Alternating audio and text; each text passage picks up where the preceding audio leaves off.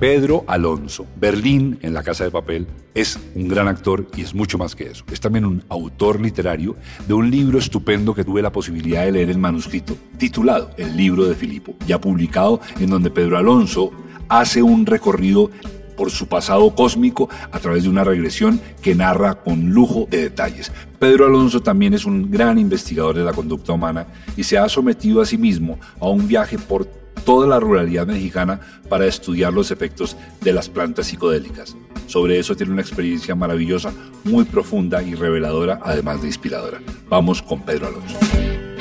Me he visto en los últimos años envuelto en un fenómeno muy loco que me ha dado una visibilidad por el mundo y que en muchos sentidos supone un salvoconducto y en algunos otros eh, puede, puede representar eh, un peligro, ¿no?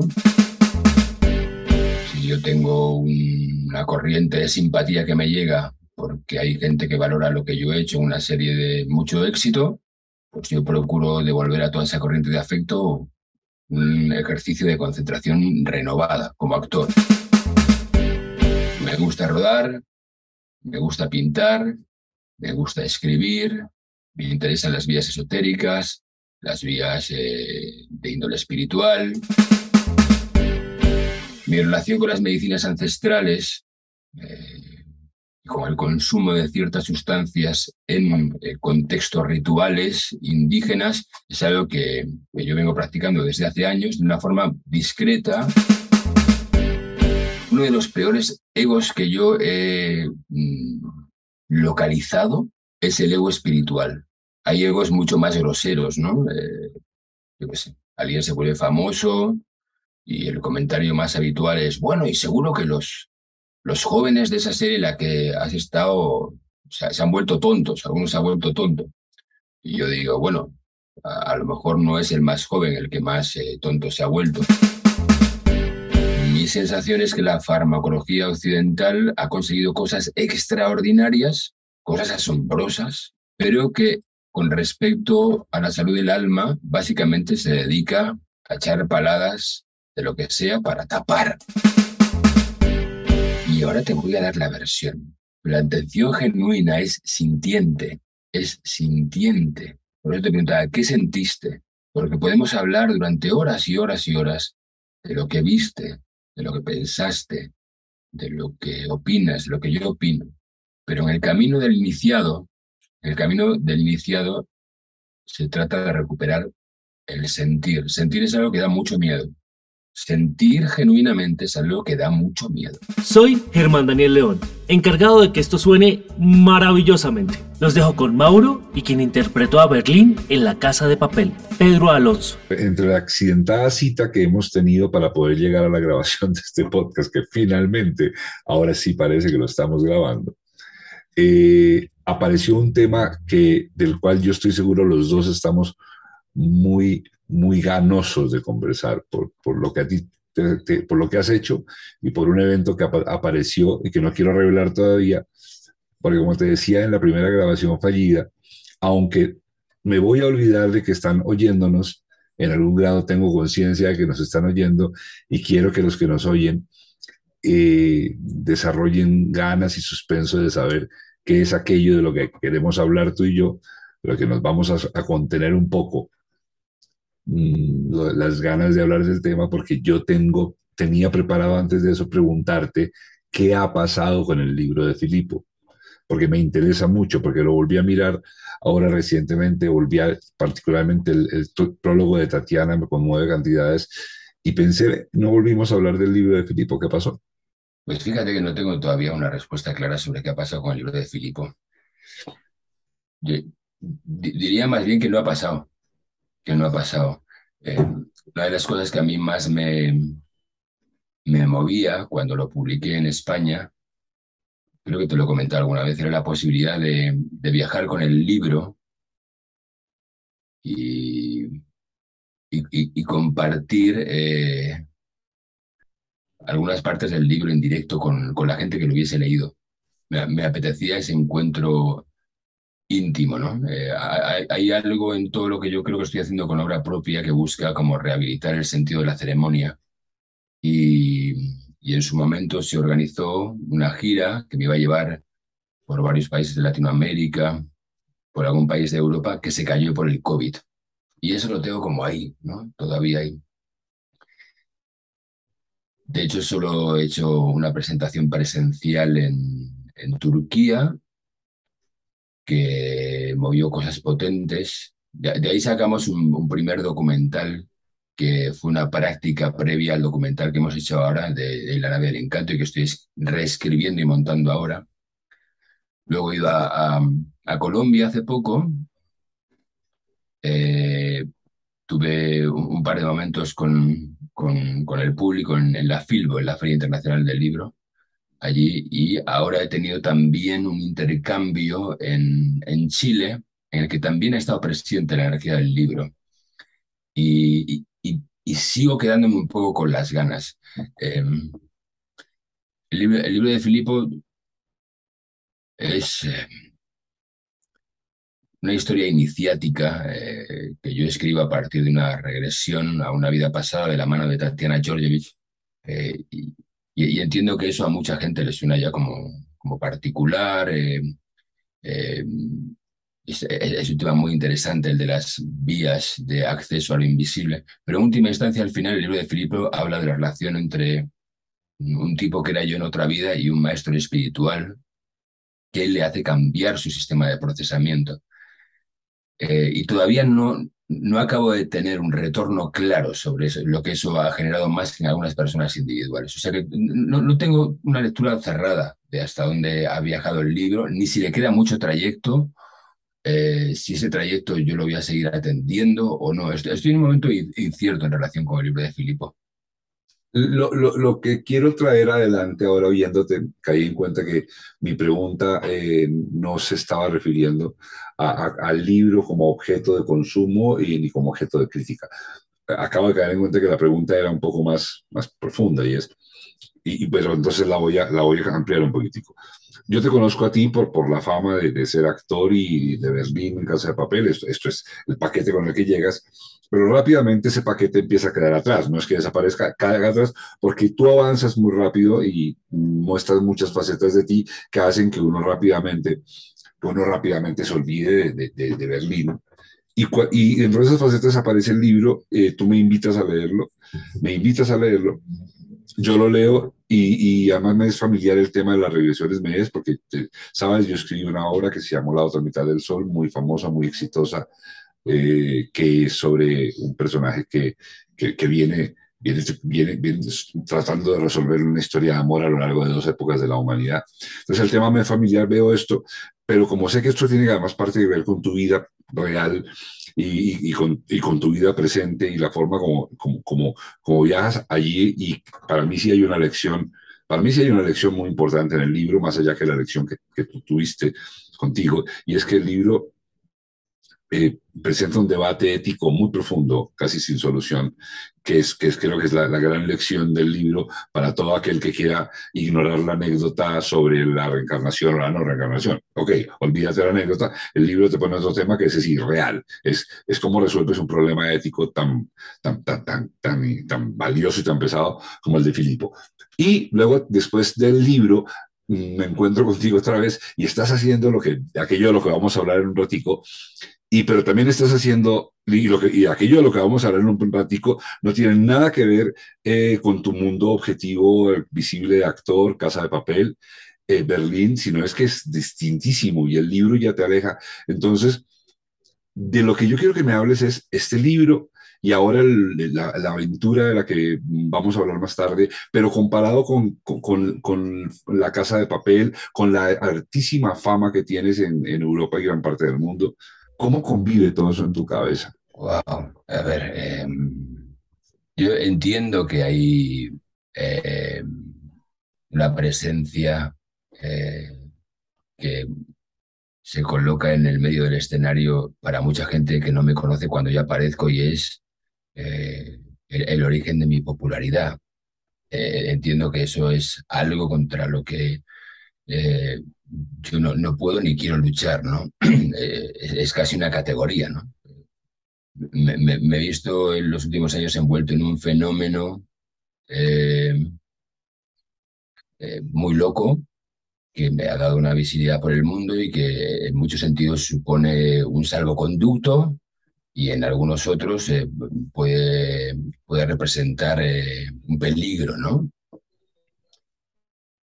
Me, ha pillado con suficiente edad como para, desde el primer momento, intentar ponerlo en perspectiva, eh, aprovechar lo que tiene de, de valioso y tiene muchas cosas, pero me ha invitado también desde, desde, desde que empezó a pasar a concentrarme en lo que, en lo que, en lo que, en lo que de mí depende, ¿no? Si yo tengo una corriente de simpatía que me llega porque hay gente que valora lo que yo he hecho una serie de mucho éxito, pues yo procuro devolver a toda esa corriente de afecto un ejercicio de concentración renovada como actor. Eso por un lado. Y por otro, la forma de navegar en medio de toda esa vorágine para mí ha, ha, sido no pelearme con el mainstream, con la parte declarada del entretenimiento como actor. Eh, ahora voy a hacer el spin-off de Berlín, he hecho una película de ciencia ficción a principio de año, he colaborado en una película de animación. Por otro, yo he reforzado un camino que venía habilitando en los últimos años que tiene que ver con la obra propia. Entonces, de vez en cuando estoy en ON, negocio toda esa marea de energía que me llega, devuelvo lo que puedo concentrándome en mi trabajo como actor y, después desaparezco. Y desaparezco eh, para atender eh, eso que te digo de la obra propia, en lo que yo estoy intentando de alguna manera mezclar a la vez todos mis eh, intereses y aficiones.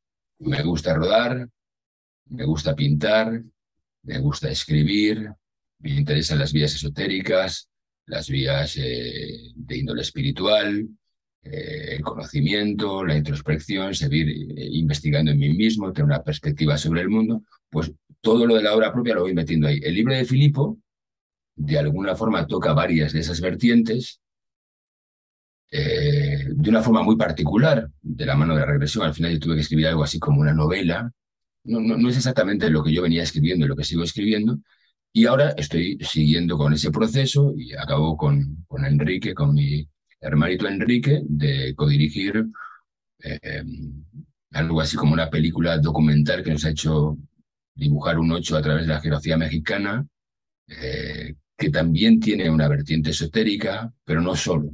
Creo que al mismo tiempo es una road movie, creo que es un canto de amor a México, que es un país que yo amo profundísimamente, pero sí es verdad que en el centro de ese viaje, de, ese viaje que se va a titular seguramente La nave del encanto, hay un tema principal eh, que cuando lo abramos al público seguramente va a ser el que más eh, opiniones de todo tipo puede desatar, ¿no?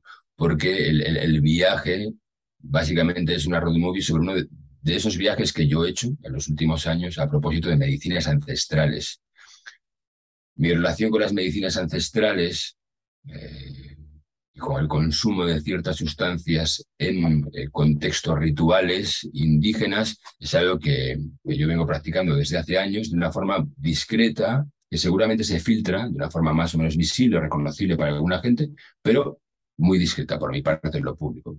Y, esa discreción eh, creo que va a salir, va a salir volando por los aires cuando, cuando algún día la compartamos con el público, porque tampoco quiero hacer muchos spoilers, ¿no? Todavía falta mucho, pero el documental básicamente es un seguimiento de mis encuentros con maestros que realizan prácticas ceremoniales eh, en, contextos de respeto, ¿no?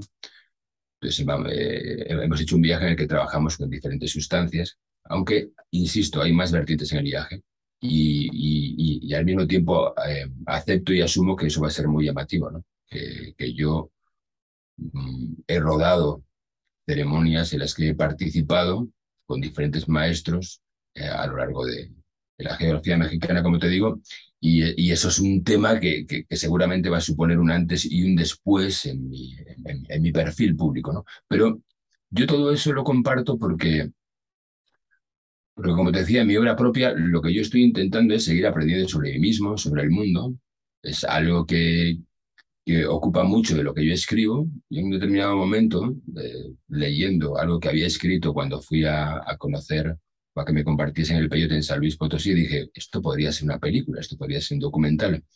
Y tirando de ese hilo hemos llegado hasta aquí, hemos producido eh, nuestra primera película, la he codirigido, la estoy escribiendo, la he conducido y además he celebrado con, determinadas sustancias eh, al otro lado de una cámara. Eh, Pedro, yo, yo, yo, yo, yo quiero poner, poner la experiencia de tu presente en una perspectiva que, que a mí me, me atrajo de ti, que es la que me imanta y es la que me hace cuidar como cuido la relación contigo. Y es que eh, conozco una persona que está en la, en la, cresta de la ola cuando te conozco. Eh, y, y, estás en la cresta de la ola eh, en un nivel concreto, eh, un papel en, en, un, en, un, show de televisión, pero es muy fácil ver en ti, es muy fácil, y a mí me interesa el tema, ¿sabes? Mm, no es porque quiera elogiarte o no, no me interesa, sino es que el, el tema de, de, de, cómo administrar el ego, yo creo que es un tema que nos atormenta a todos, seamos o no actores, seamos zapateros, vidrieros, eh, a pilotos, eh, lo que quiera. Yo creo que, que, que el, el, el, asunto del ego eh, es un tema de, de, trabajo permanente y que, que nos urge trabajar, entre otras, creo, porque de eso va a depender en gran parte que se salve la humanidad, de cómo administramos los egos, sobre todo el ego y el afán por el poder. Y en eso yo, yo te, te, reconozco una, una cantidad de matices que me han llamado la atención porque tengo muchos amigos act actores y actrices y, veo lo fácil que es eh, eh, empotrar la vida en la fama de, de, un gran actor o una gran actriz. Es muy fácil empotrarlo realmente, es muy fácil, ¿no? No tiene ninguna dificultad, tú lo acabas de decir al comienzo, eh, la popularidad tiene una gran cantidad de beneficios sanos, algunos de ellos perversos, pero los tienen, o sea, ya depende de qué quieras tú coger que quieras tú, que quieras tú tener de eso. Lo que, lo que, lo que viene contigo, eh, este viaje que estás haciendo hacia la espiritualidad, es un viaje que, que te, técnicamente te va a alejar del ego. Y, y, y quiero hablar de, de, de, esto para dejarlo como, como un prisma de lo que vamos a conversar, porque de lo que me atrae de ti es que que no, no te focalizaste en aquello que al ego más le apetece, que es la popularidad, y te decides a, a buscar un equilibrio entre la popularidad conveniente, pero además de eso, tus reales búsquedas internas y haces todo este viaje. Entonces, necesito decírtelo porque quiero que sepas que estoy mirando yo y qué es lo que quiero resaltar, porque me parece importantísimo dejar un testimonio de cómo cómo no matriculas la vida en un rótulo. Eso me parece importantísimo. Es que es muy fácil matricular la vida en un rótulo. Te sientas en el rótulo y todo aparentemente se vuelve cómodo. Y de, tú te la pasas... Formas, de todas formas, quiero contradecirte porque... Eh, a ver cómo lo digo. Eh, uno de los peores egos que yo he... Eh, localizado es el ego espiritual. Hay egos mucho más groseros, ¿no? Eh, yo qué sé, alguien se vuelve famoso y el comentario más habitual es, bueno, y seguro que los, los jóvenes de esa serie en la que has estado o sea, se han vuelto tontos, algunos se han vuelto tonto. Y yo digo, bueno, a, a, lo mejor no es el más joven el que más eh, tonto se ha vuelto. Eh, pero digamos que son ideas que, que son fáciles de imaginar eh, a propósito de un subidón tan grande de popularidad. Pero hay eh, subidones de ego mucho más esquivos, mucho más eh, disimulados y a veces mucho más peligrosos. Me he encontrado con, con gente de conocimiento que aparentemente hablan desde el amor, desde el afán de búsqueda de un mundo mejor, de, de una toma de conciencia, y que de pronto empiezan a caminar casi sobre las aguas y mirar con una perturbadora condescendencia al ser humano que vive allá abajo y que no es consciente de los misterios del mundo. Y ese ego, que no es consciente de sí mismo, de pronto puede caer en conductas narcisistas peligrosísimas, peligrosísimas. Por eso que Yo creo que sea cual sea el nivel de conciencia de cada uno, uno está siempre muy cerca de convertirse en un gilipollas. Eh, yo, no me considero ya más ni menos que nadie. Sí es verdad que me interesa el crecimiento personal, sí es verdad que yo tengo una dimensión espiritual, sí es verdad que esa dimensión espiritual la he ido separando del territorio de la religión donde yo fui educado, y si acaso lo que estoy eh, intentando es con esa vocación de crecimiento, con esa vocación un poco esotérica y mistérica, afinar mis protocolos de entrenamiento para hacer básicamente una cosa y es estar más presente, más presente, más conectado y mm, más consciente de cuáles son las vetas de mi naturaleza, de mi personalidad, para, para mm, si acaso estar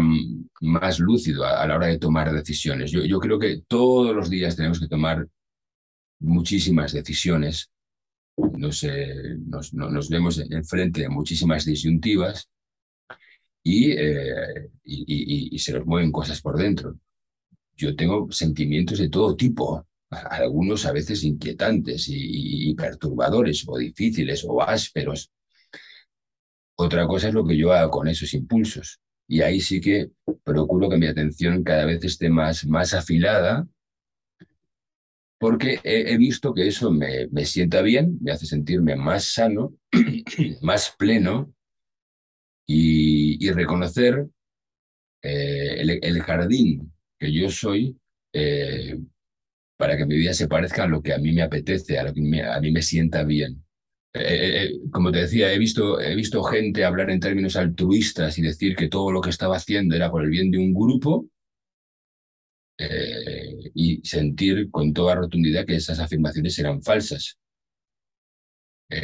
y yo digo, wow, cuidado, ¿no? Cuidado con, con, con, no ser consciente de las paradojas de uno mismo. Para mí la vida es una paradoja, yo creo que eso le da gracia hace la vida muy entretenida, a veces muy perturbadora, pero quiero crecer para ser eh, lo más lucido posible y sobre todo para pasarme lo mejor posible. Yo, me lo quiero pasar bien, me lo quiero pasar bien, quiero disfrutar, quiero, quiero saber dónde están mis costuras para ir un poquito más allá y, vivir la vida con una emoción que, que me haga levantarme por las mañanas con energía renovada. óyeme esto, eh, hablas de, que tuviste que, que tuviste, no, que quisiste mm, reconectar tus, tus vínculos con, con, lo místico, con la religión de, tu origen, que y supongo es la católica. Eh, ¿Sí es la católica? Sí, yo, fui educado en una familia convencional española de las que iba a misa los domingos. Luego, luego a medida que nos fuimos haciendo adolescentes, eh, eh, eso se fue desinflando en cierta medida, pero sí, yo, yo, yo vengo de un ambiente tradicional eh, católico, pero desde los 18 años, digamos que ese, ese, lazo con, con, con, la práctica de la religión, en mi caso, se cortó. Creo que hizo un transfer con lo de la interpretación, yo pienso que en el mundo de la interpretación, en el mundo del arte, hay mucho desencantado de la religión que busca rehabilitar el sentido de la ceremonia. Y con el tiempo yo me he dado cuenta de que he ido recuperando esa vertiente, ¿no? sobre todo a partir de una crisis que tuve a los treinta y pocos años, que me hizo resetearme, desmontarme y volver a, construirme como individuo. Eh, y ahí fue cuando empecé a, trabajar de una forma mucho más constante y, y conectada con la meditación, con, el ejercicio de la meditación que yo practico casi a diario y que de alguna forma supuso un punto de partida en el que reempecé todo. Y, ese tipo que, lo, puedo suponer sin dificultad, somos millones, que, que, que caminando desde aquellos orígenes católicos clásicos, eh, latinos, y, y, hace todo este tránsito y hoy en día lo veo navegando por los territorios como el del libro de Filipo, la reencarnación, más lo que, de lo que vamos a hablar ahora. Eh, que es con lo que tengo emoción como de llegar, que me quiero regalar esa atención, es tipo, ¿qué tanto ha tenido que, a qué tanto afecto ha tenido que renunciar por cuenta de esos cambios? ¿Qué tanto te has vuelto raro para aquellos que te amaban o que, te, o que tú amabas y que, y que empezaron a decir, está demasiado raro y ya no, no nos comunicamos con él?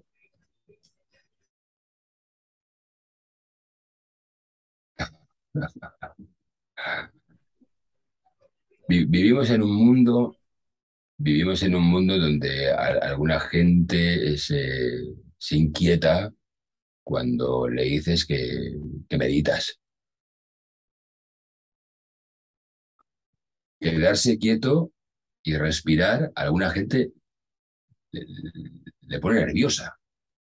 Entonces, a partir de esa premisa, eh, yo creo que soy una persona respetuosa, pero hago un esfuerzo muy, muy grande cada día por, es algo que digo de vez en cuando, por cortarle la cola a las expectativas, a las propias y desde luego a las ajenas. Bastante tengo con concentrarme en, en, mi sentido de la acción como para pensar en lo que le parece a la gente, lo que hago. Eh, si te acercas a mí, a mí me da igual desde dónde te acerques. Procuro atenderte igual que atendería a cualquier persona. Pero mi momento, por ejemplo, de popularidad me hace comprobar que a alguna gente le da igual la persona que tienen delante. Lo, lo, que ven es una proyección y lo que quieren de esa proyección es una oreja, un rabo, un, autógrafo, una foto, pero la persona le da igual. A, a mí no.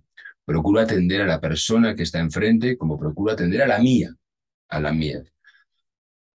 Pero yo no soy una, una, de esas personas que se dedique a leer las críticas de, de lo que hace. O sea, eh, entiendo que también puede ser un problema de ego que yo no sea capaz de ver algunos de los trabajos que yo hago como actor, pero muchos no los veo. Algunos los veo, porque me di cuenta de que demasiada importancia personal, entonces no, no puedo soportar que yo no sea como Marlon Brando. Bueno, pues eh, humildad. Entonces tengo que ver que yo no soy como Marlon Brando, pero de ahí puedo sacar conclusiones técnicas que me hagan avanzar. Ahora, yo no leo, no he leído nada absolutamente de lo que se dice de mí por haber hecho, por ejemplo, la casa de papel. Entonces, soy consciente, soy, soy consciente, de hecho tuve como unos meses de miedos, eh, miedos fuertes justo cuando estaba a punto de tomar la decisión de hacer una película como la que hemos hecho, eh, entiendo que puede suponer un punto de inflexión para muchos en su relación conmigo.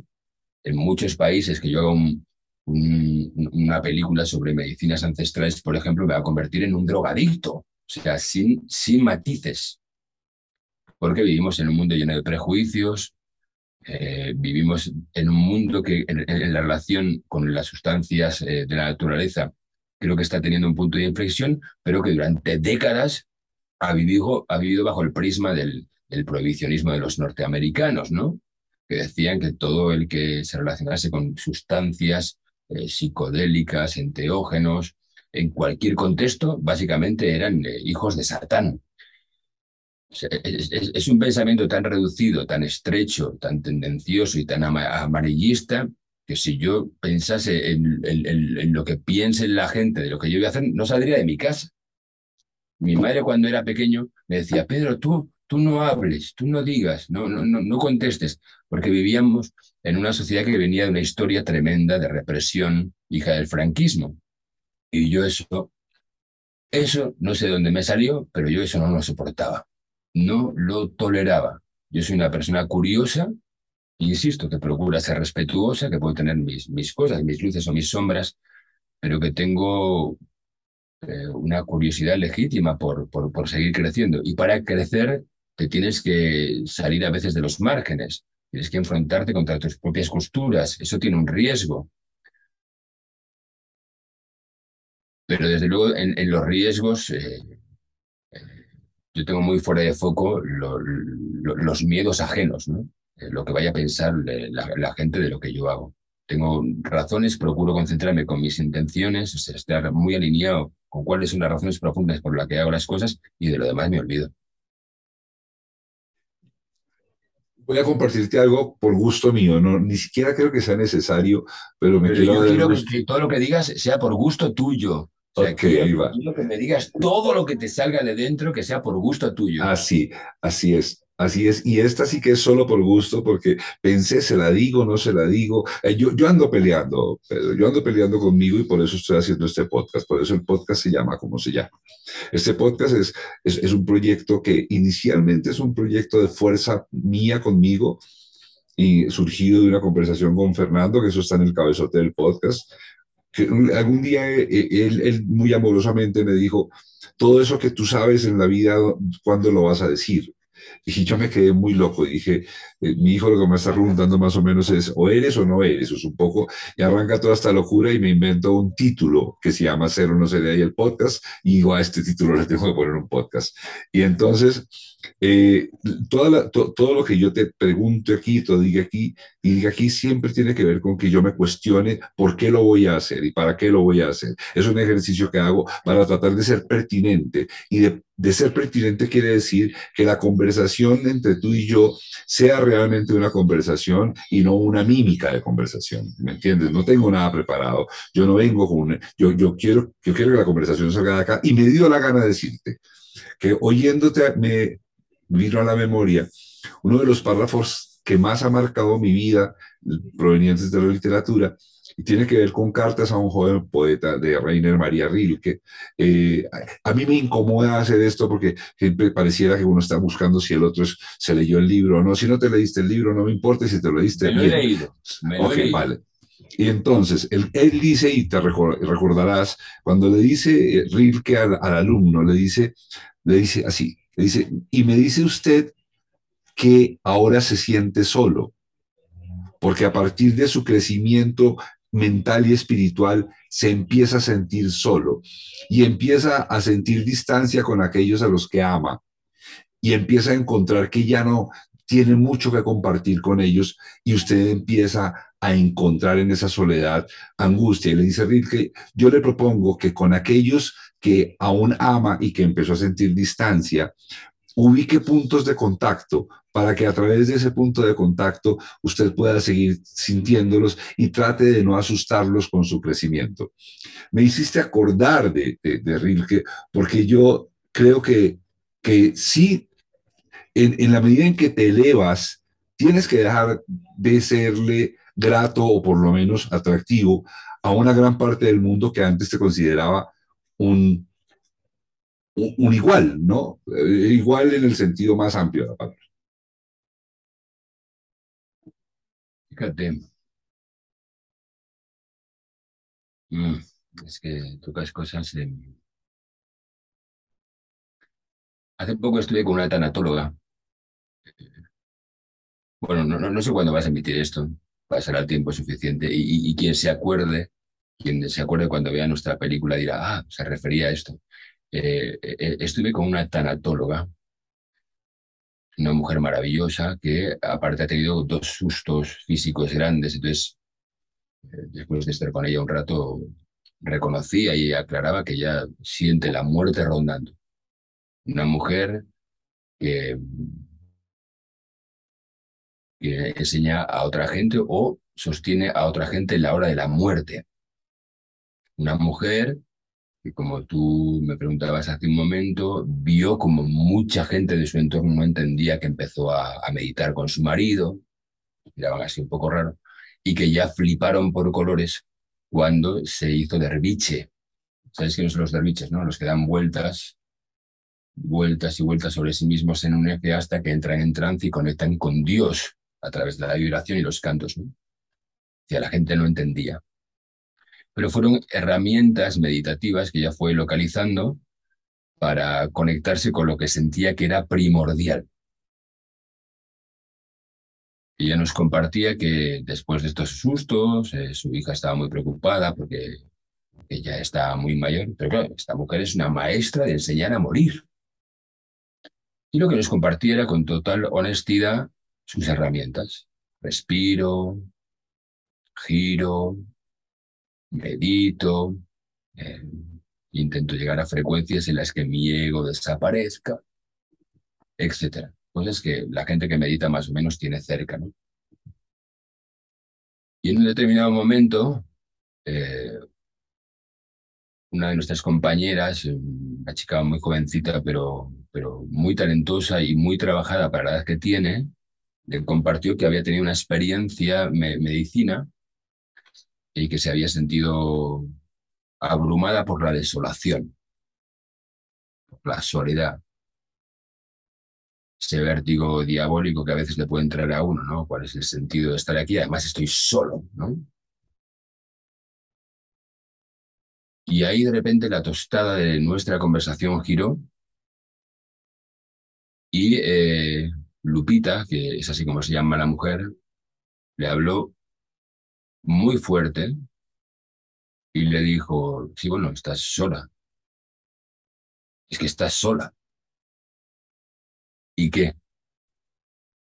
Entonces de repente eh, Julia, nuestra compañera, y, e incluso nosotros nos quedamos un poco como impresionados, ¿no? Porque no le hizo ningún tipo de caricia, ni, ningún amago de, de, de, calidez. de amortiguar esa Sí, realmente en los trances importantes de la vida y desde luego en la hora de la muerte vas a estar sola.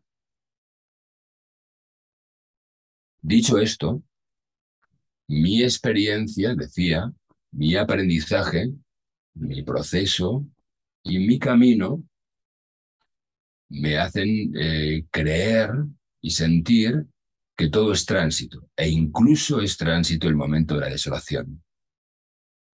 El ego puede encontrar maneras, eh, como decíamos antes, eh, múltiples de ponerse a llorar, de ponerse a, a señalar, de ponerse a operístico y dramático. Detrás de la desolación más profunda hay algo maravilloso que sigue fluyendo a pesar tuyo y que seguramente si eres capaz de ser valiente y trascender ese momento de soledad, ofrecerá para ti nuevamente la maravilla. Así que cuando te sientas sola, trabaja, respira, medita, trasciende la tormenta y verás como de nuevo se abre el día, aunque a veces duela cosa tan maravillosa. Pero no te imaginas el regalo que me estás haciendo.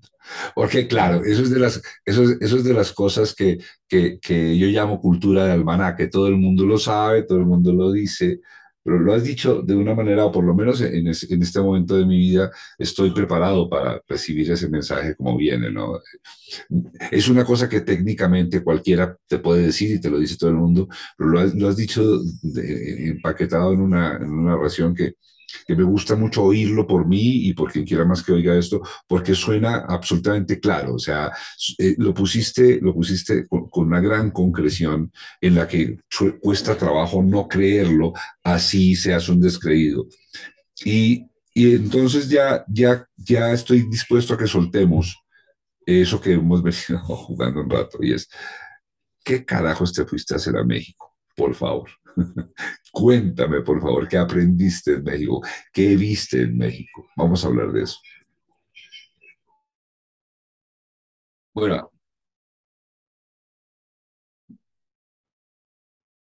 hay, hay, hay, hay, un matiz que quiero, que quiero reforzar.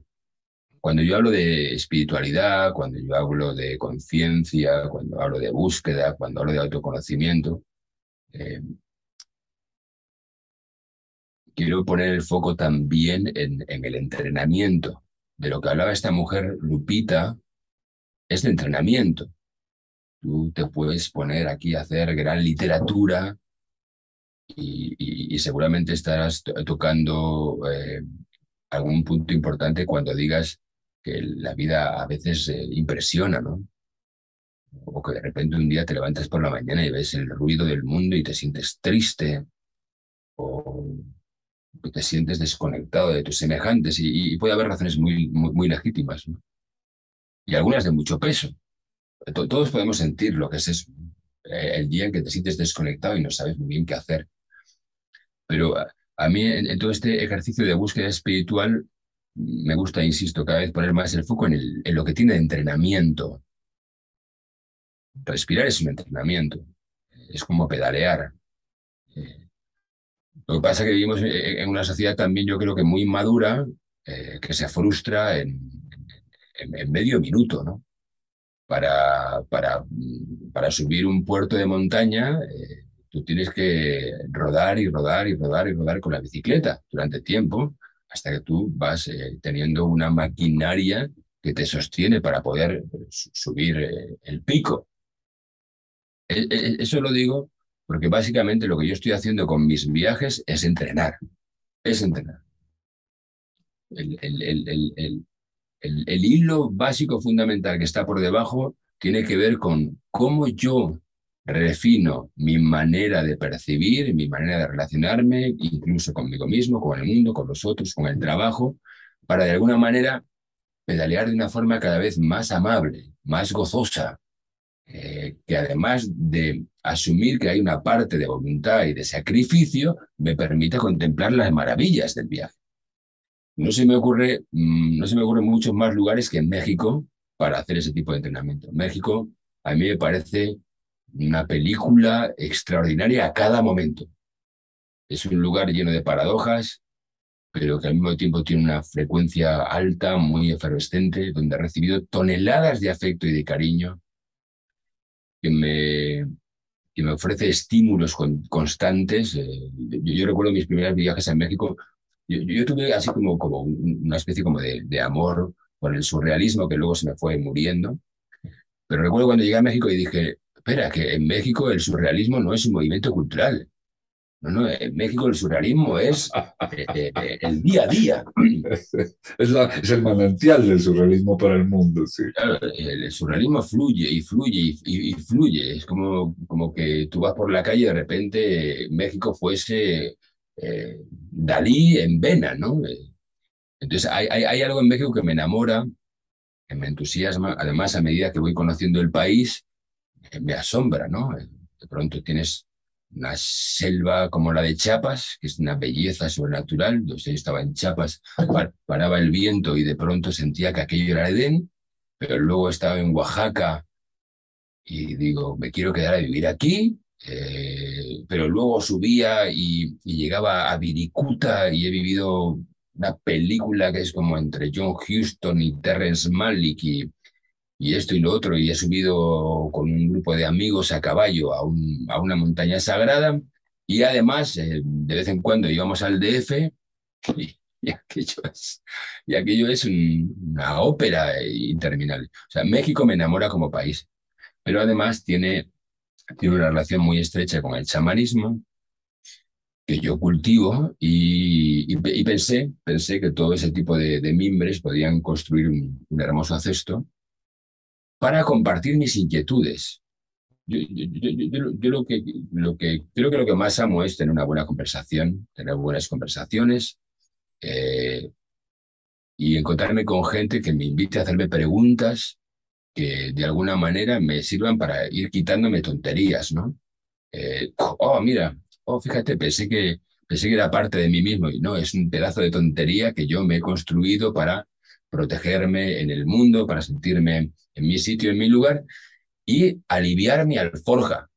Así que he ido a México a aliviar mi mochila, literalmente, a hacerla más ligera. Eh, hoy escuchaba a mi amigo Enrique, con el que he codirigido eh, la película, y se ha vuelto de México y se ha puesto a limpiar la casa y dice, lo estoy tirando todo. Y digo, vale, estamos en el buen camino. Estamos en el buen camino.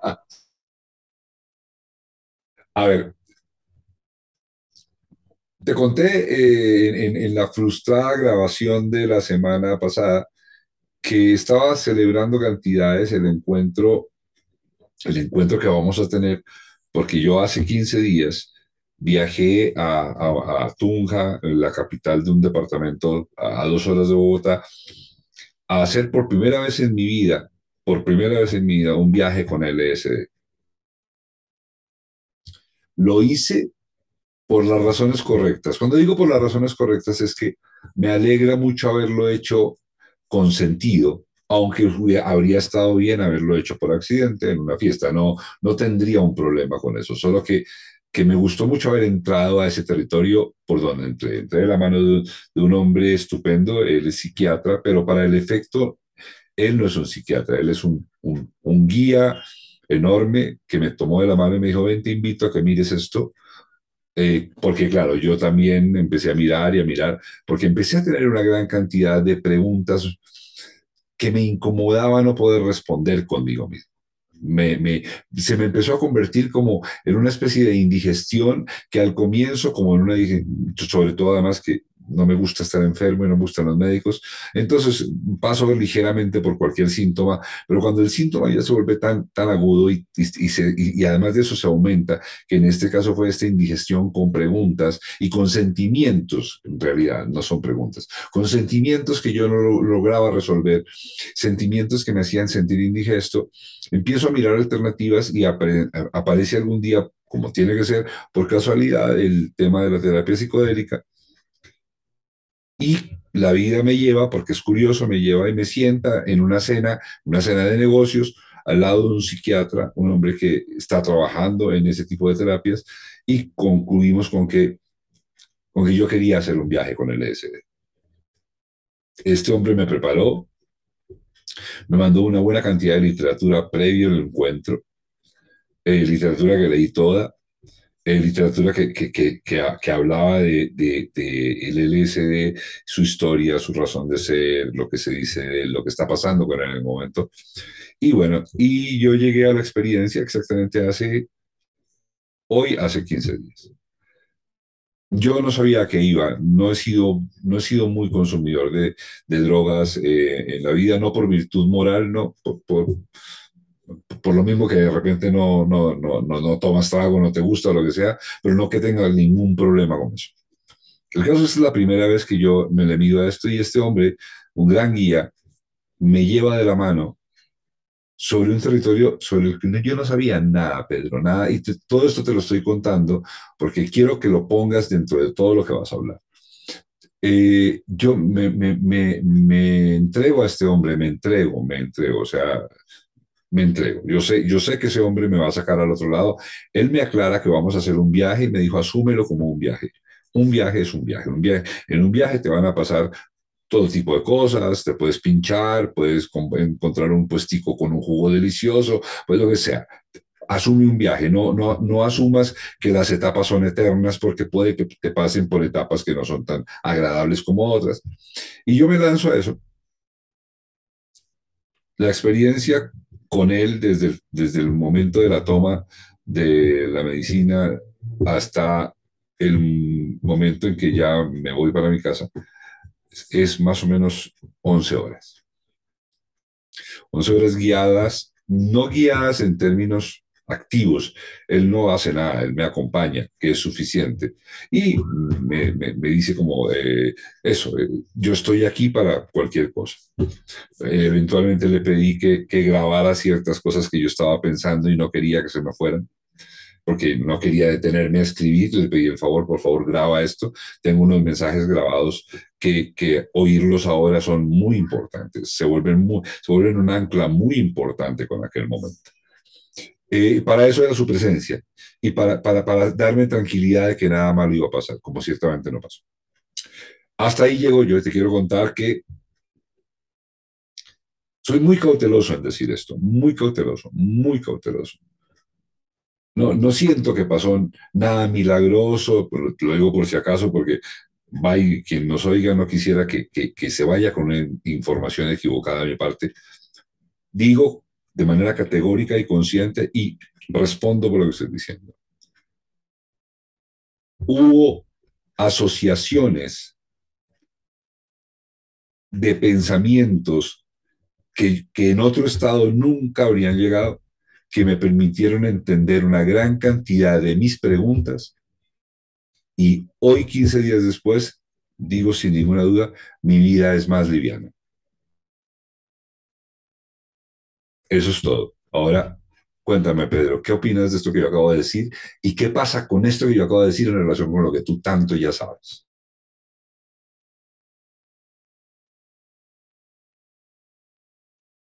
Yo creo que tú me estás hablando de tristeza.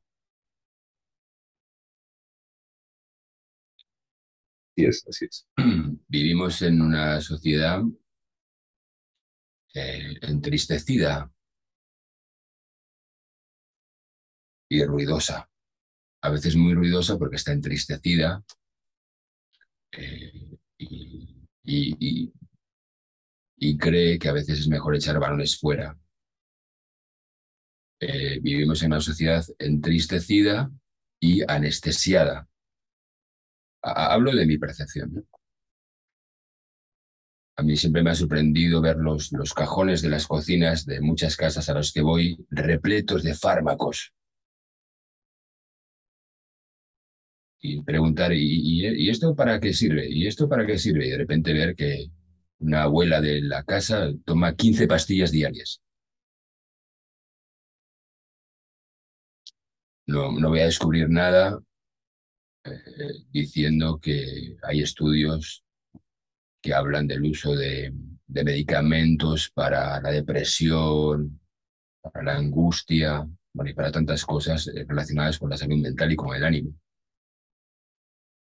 Mi sensación es que la farmacología occidental ha conseguido cosas extraordinarias, extraordinarias, cosas asombrosas, pero que con respecto a la salud del alma, básicamente se dedica a echar paladas de lo que sea para tapar. Unos beben, otros se fuman 20 porros, otros eh, se meten diferentes tipos de sustancias, otros trabajan compulsivamente, otros van en coche a toda velocidad, otros son adictos a esto y a lo otro. Y mi sensación es que la, la, la, la, línea que alinea todo eso tiene que ver con, con una desconexión con el sentido de la vida. Un susto increíble y una tristeza. En, en, mi camino, en mi camino, eh, yo, tuve mis, mis ecos de todo eso y, sentí que necesitaba otro tipo de, mirada, otro tipo de respuesta. El, el, mundo occidental eh, te oprime en función de unos paradigmas que están en todo. Tienes que ser productivo, tienes que ser guapo, tienes que ser sexy, tienes que ser operativo, tienes que ser rentable, tienes que ser agradable. Y es muy difícil competir con eso. Es muy difícil competir con eso y no sentirse eh, eh, como si te hubiese pasado un, camión por encima, ¿no? Yo siento que, he vivido eso, lo que es, me, ha pasado un camión y además el tren se, me ha ido y no lo voy a recuperar y, y, me he puesto gordo y se me cae el pelo y yo qué sé. Hay seguramente ahora que estoy diciendo esto, 20.000 maneras de visualizar cómo cada cual sufre este proceso. En mi, búsqueda personal, eh, encontré la meditación, que básicamente eh, era eh, una manera de parar ese mono, ese mono disparado que estaba dentro de mi cabeza y que me hablaba y me hablaba y me hablaba y me hablaba y me hablaba y me hablaba. Y tiene siempre miles de millones de razones para enterrarme, mientras me dice que lo, que me habla es por mi bien.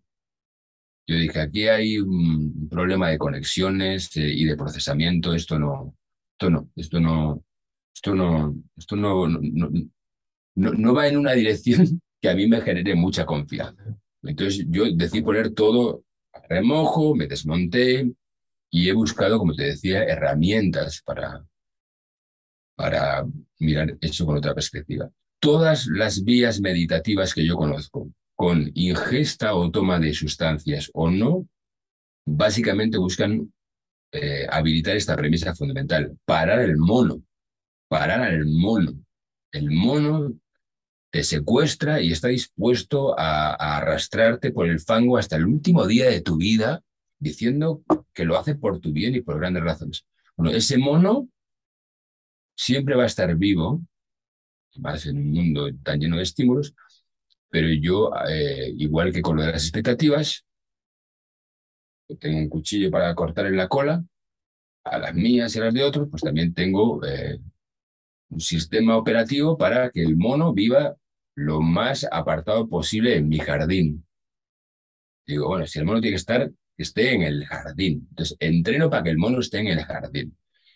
Y como he ido meditando, y como voy meditando, y como voy trabajando a lo largo de los años, voy localizando cuáles son las insidiosas estrategias del mono para quedarse con las llaves de mi casa.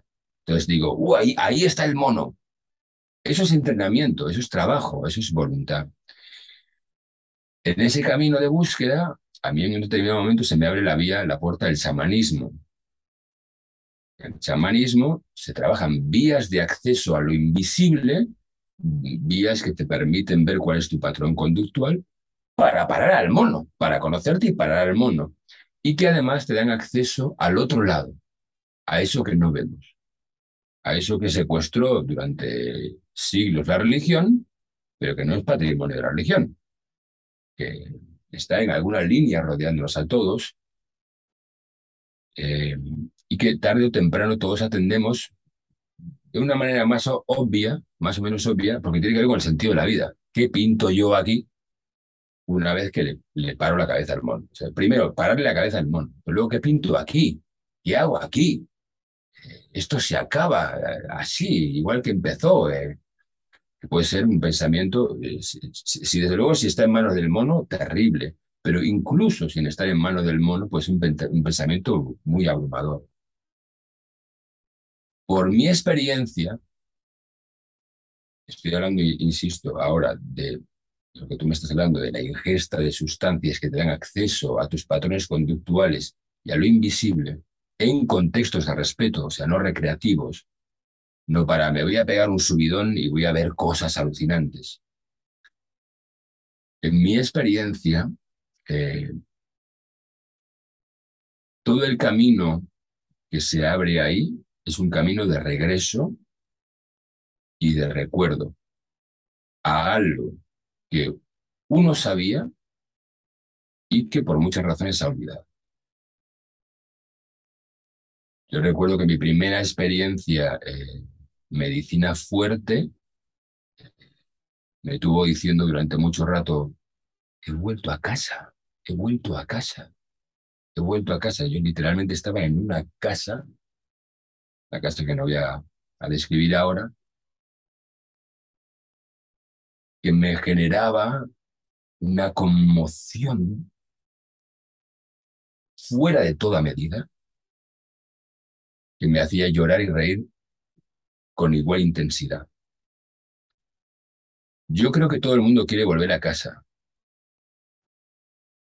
Yo creo que todo el mundo quiere volver a casa.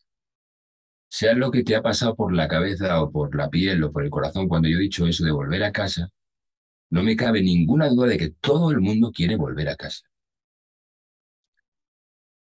Pero el ego y los, los monos, porque a veces son más de uno, quieren además tener una explicación de los hechos. Quieren tener la razón y quieren tener una explicación de los hechos. Una explicación razonal, racional, eh, probada, científica, de, qué es esto que nos rodea, cuál es el misterio del ser. Pero para entrar ahí no valen, no son suficientes los mecanismos de la razón. Nosotros venimos de varios siglos en los que la razón se ha quedado con las llaves del chiringo y ha dicho, el, otro día hablaba con Enrique de una analogía. Es como si una gota justo cerca de las cataratas del Niágara saliese y dijese, amigas gotas, acabo de saber cuál es la verdad. Párense todas. Les voy a explicar cuál es el sentido de la existencia.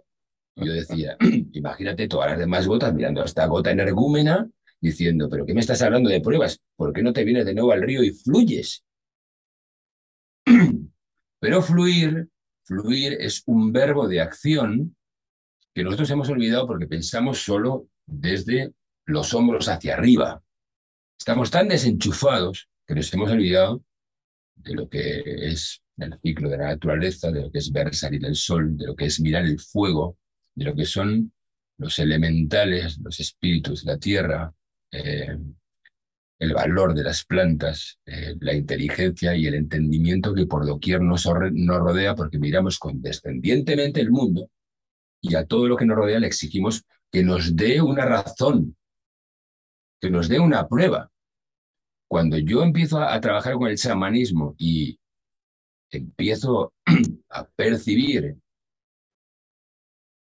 que una planta tiene entendimiento, primero me rompe la cabeza. O sea, me estalla la cabeza. Luego vivo cosas y me voy dando cuenta que cada vez que pasa un tiempo después de una ceremonia, mi cabeza intenta intenta meter dentro de esos corsés científicos eh, y cartesianos lo que a mí me ha pasado y no se puede. Uno tiene que aprender a pensar con otras gafas. Entonces, lo primero, parar la cabeza, parar el mono, darse cuenta de cuáles son las gafas con las que miramos el mundo, darse cuenta de que esas gafas tienen una amplitud de banda muy corta, tirarlas a la basura y humildemente empezar un trabajo, humildemente empezar un trabajo para diseñar un nuevo tipo de gafas que no solo tengan una cara. Hay una cara que es la del, es como la medicina occidental, es muy interesante, pero es una cara. Hay otra cara que hay que rehabilitar. Las vías meditativas sirven para abrir una ventana y que vuelva a aparecer el camino intuitivo, el camino intuitivo en nuestra relación con el mundo. El camino intuitivo no es una excentricidad. No, soy intuitivo, soy artista. No, no, no. El camino intuitivo es un camino real que hemos olvidado, que hemos olvidado y que se entrena. Yo, por ejemplo, ¿por qué pinto cuando preparo como actor? Porque me he dado cuenta de que tú puedes tener 20.000 razones para defender un personaje que diga en acción y que tu personaje esté muerto. Las razones para defender un personaje no sirven. Pueden estar muy bien para hablar con el director, para relacionarme, para saber cuál es el rumbo de la nave. Pero en el momento de la acción, las razones para defender un personaje pueden hacer que tu personaje sea el más aburrido del mundo. Tú puedes tener la mejor idea para construir la mejor obra de arte y que veas la obra y no te conmueva. Y la cabeza se ha creído que tiene derecho a decirle al universo cuál es su misterio. Y es un ejercicio tan condescendiente, tan prepotente, tan, tan absurdo, tan ridículo, que lo alucinante es que sigamos permitiendo que el mono nos quiera explicar de qué va el mundo, cuando además vemos que el mundo está caminando de una forma completamente desnortada hacia el colapso. Entonces, yo me digo a mí mismo, vale, las razones son obviamente eh, eh, estrechas y yo quiero ampliar mi longitud de banda. Tú has probado el LSD en un contexto de respeto, que es algo que yo valoro mucho, porque yo he vivido también esta cosa de, bueno, me quiero evadir, quiero conocer. Yo he, vivido en muchas ciudades, eh, he sido joven eh, curioso, y he visto la desesperación en todos esos grupos de gente joven intoxicándose para iluminarse. Y uno puede decir, no, eso está mal. Pero yo con el tiempo he pensado, claro, la gente necesita parar la cabeza, la gente necesita celebrar, la gente necesita reconectar, la gente necesita suspender los corsés, las ataduras, la gente necesita comulgar con el misterio. Y si no lo si no, aprende a hacerlo bien, lo va a hacer incluso aunque sea mal. en mi afán, por eso refuerzo lo que decías de, no quiero invitar a todo el mundo alegremente a probar los psicotrópicos. No, no, a lo mejor tu camino es hacer bicicleta. A lo mejor tu camino es eh, la repostería. Pero en, en muchas vías que están cerca hay esa calidad meditativa, todos son senderos como para subir una montaña, en la que uno de repente recuerda que una parte esencial de nuestra condición tiene que ver con lo que no vemos. Con lo que no vemos. Entonces, invito con mi búsqueda, con mi búsqueda, invito, o, creo que ese es el afán con la película, a compartir esa sensación que yo tengo de que el mundo está cojo y que en todas las culturas desde el principio de los tiempos había una atención a eso que el mundo occidental contemporáneo sobre todo ha aniquilado, lo ha aniquilado. En, en, en la selva se cree de verdad que toda planta es un espíritu. En la selva se cree de verdad que si yo uso una planta le tengo que pedir permiso. En la selva se cree de verdad que un fuego es eh, una entidad que habla. Se cree de. Lo fuerte es que cuando tú eres capaz de parar al mono y ir a determinadas eh, eh, realidades que, que ahora mismo sentimos muy en los márgenes, lo fuerte es que con poco que te dejes, de la mano de gente de sabiduría, porque también hay mucho saltado, mucho iluminado, mucho gurú y mucho bocazas, por poco que te dejes, te das cuenta que la vida está esperando por ti muy lejos de los sitios donde, los que, donde, donde se supone que se está decidiendo el, el, el, el, sentido del mundo. El sentido del mundo no está donde nos dicen que está.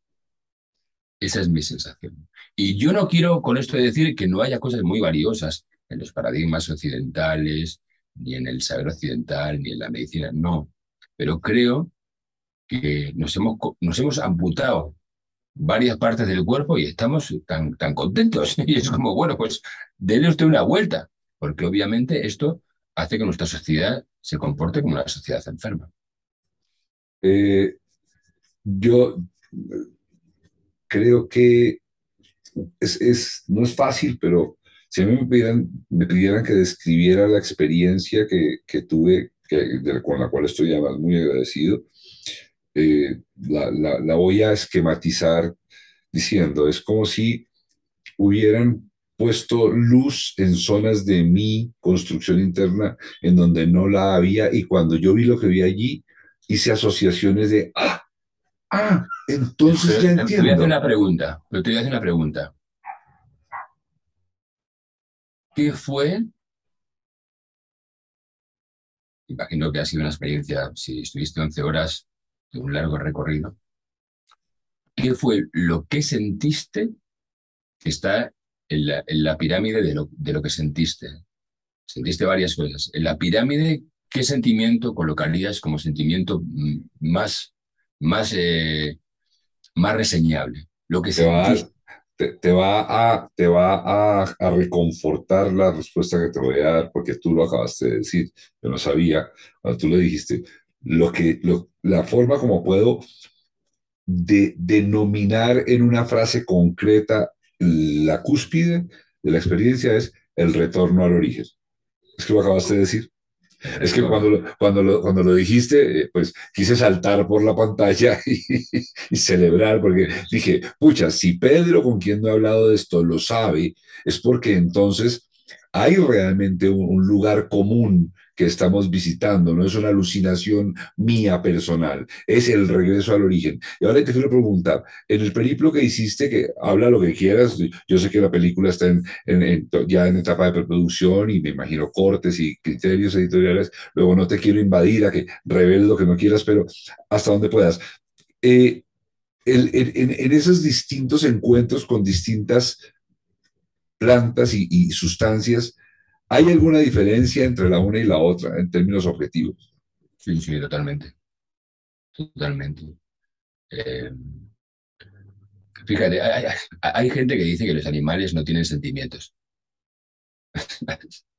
Aquí a mi casa vienen dos gatos de la vecina. Tatiana está eh, profundamente enamorado, enamorada de una de ellas. Eh, yo hoy eh, ha venido, estoy, yo solo aquí y, es una gata asombrosa, inteligente, curiosa, ciclotímica, muy amorosa, con mucho carácter. Eh, una gata brillante, muy particular.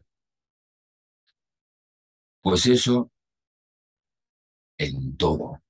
Cada planta, cada ser tiene un carácter, un carácter que seguramente eh, se desarrolla en función del contexto, del ambiente, bueno, todas esas cosas. Seguro, seguro. Pero las plantas decididamente, eh, las plantas eh, con las que se trabaja en, en, estos ambientes ceremoniales tienen diferentes estrategias, por ejemplo. Es una cosa, es una cosa muy alucinante que uno va captando a medida que el entrenamiento avanza. ¿no? cada una tiene una personalidad diferente, trabaja con estrategias diferentes, tiene herramientas diferentes, tiene una psicología diferente. Son formas de entendimiento eh, que se distinguen unas de otras. Es verdad, es verdad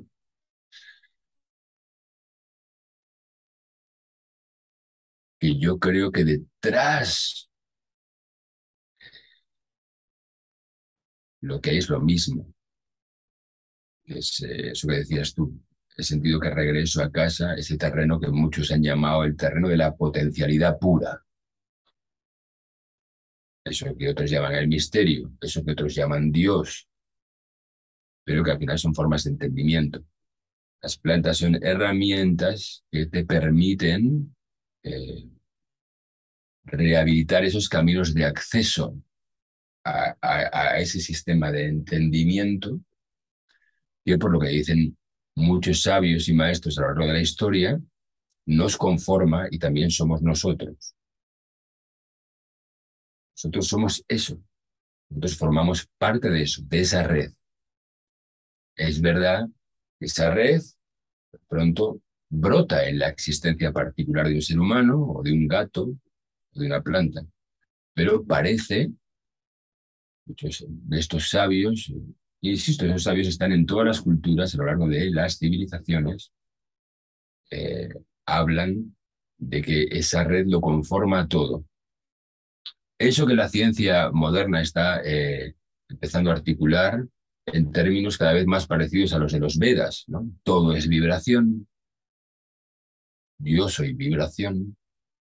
Y si tú te quitas las gafas de la razón y de pronto, pum, te pones las gafas de lo vibratorio, de pronto sientes que tu vibración, pum, está en consonancia con una vibración y a medida que vas avanzando en esa relación, eh, va expresando sus claves de una forma más asombrosa. Por supuesto que las plantas eh, son entendimiento y eh, tienen personalidades diferentes.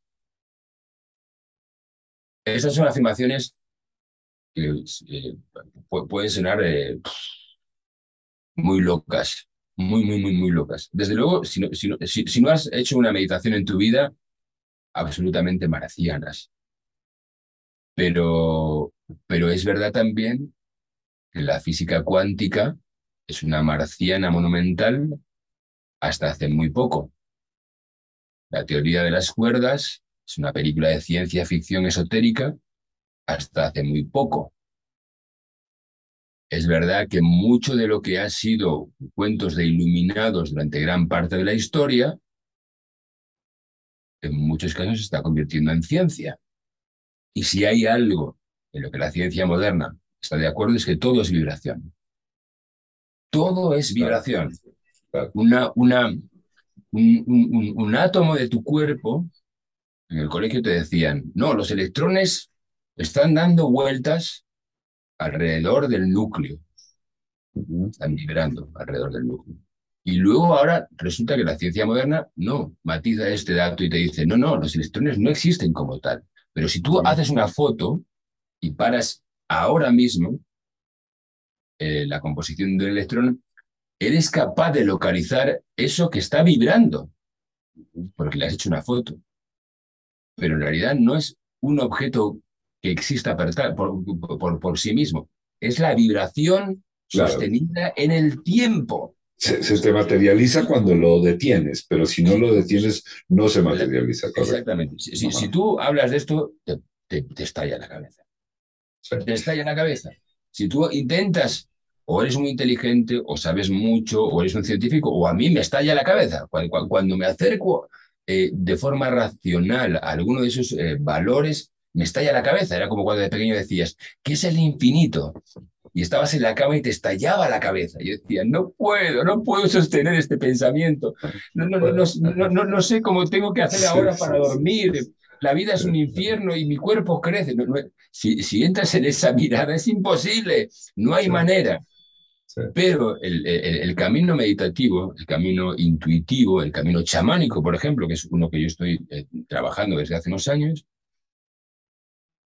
te enseña a cambiarte las gafas y a relacionarte, en algunos casos, con herramientas que te apoyen con eso que está detrás de lo que vemos.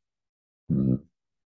Para mí el gran desafío ahora, para mí el gran desafío ahora en, en mi trayectoria personal es, uno, seguir entrenando, seguir aprendiendo, a ser posible encontrarme con maestros. Dos, que eso me sirva para que mis lunes y mis martes sean mejores. O sea, no para convertirme en el nuevo gurú de la modernidad, sino para vivir más saludablemente en el jardín de mi casa con la gente a la que amo. O sea, si todo eso no vale para que mi vida sea más saludable y más ligera, no lo quiero. O sea, no quiero ser el más listo de la clase. Yo lo que quiero es vivir bien. Lo que quiero es estar contento, lo que quiero es estar sano, lo que quiero es disfrutar, lo que quiero es seguir aprendiendo. Eso es una premisa para mí fundamental. Y tres, y tres, por eso esto de la, de la comunicación y que yo estoy compartiendo esto, me di cuenta de que a lo mejor, a lo mejor, compartir mi búsqueda eh, puede sumar fuerzas sumar fuerzas a algo que yo creo que es imprescindible y que es sacar ese tipo de saber ancestral de los márgenes, del territorio de los fantásticos, de las fantasías. Hay mucha gente maravillosa. O sea, tú me has hablado que lo has hecho con un psiquiatra. Yo tengo unas conversaciones fantásticas con un neurólogo aquí en España que trabaja con medicinas ancestrales. Hay muchas universidades en el mundo, después de toda esa, esa, época de prohibiciones que venían de los Estados Unidos, donde se está trabajando con los principios activos de medicinas ancestrales. Todo eso hay que hacerlo de una forma que a mí me haga sentirme que yo no me voy ahora a poner una pluma y un taparrabos y me voy a ir a la selva. No, a mí me enamora la cultura primitiva. Estoy descubriendo toneladas de conocimiento y de riqueza increíble en, eh, en, en, el mundo indígena, pero también me interesa la ciencia moderna y me interesa la academia y me interesa el saber occidental europeo. Entonces, ¿cómo puedo hacer para compensar esa cojera de la que te hablaba antes? Para compensar esa cojera. Porque la religión, más allá de que haya gente que tenga un vínculo eh, bueno y saludable con ella y que haya gente buena en todas partes, la religión ha secuestrado el espíritu, la razón ha secuestrado el misterio. Yo digo, a mí, a mí que no me metan en ninguna de estas eh, cárceles. Entonces yo lo, que le pego es son machetazos a todas estas construcciones que yo eh, también tengo para volver a mirar con ojos nuevos lo que siempre ha estado ahí, lo que siempre ha estado ahí. Y cuando tú vuelves a mirarlo con ojos nuevos, la vida es un milagro. La vida es un milagro. Un milagro. Lo que pasa es que no la ves.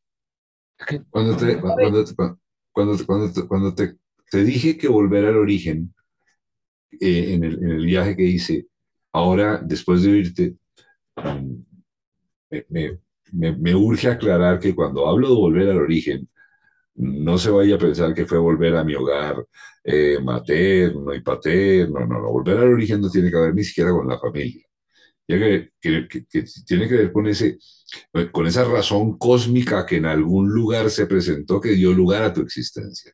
Ese punto es verdadero origen. Porque, porque la familia puede ser un, un, origen concreto, terrenal, pero no, de repente no tenga nada que ver contigo, la familia.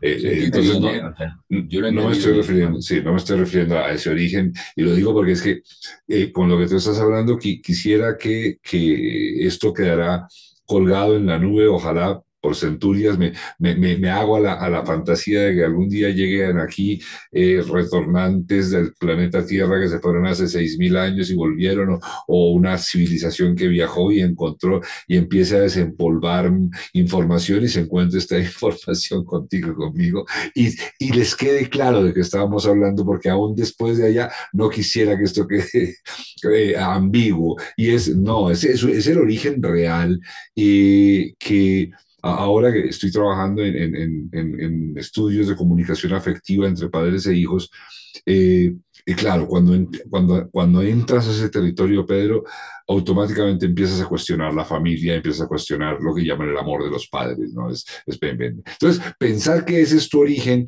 es, es un pensamiento acertado, pero de, muy corto plazo. Tu origen quizás no tiene nada que ver con la familia que traes, es, la razón de ser de tu existencia, la energía, la energía que, que traes y por la cual, y, y la cual tiene una nota y una frecuencia y un momento y un compás en una gran sinfonía.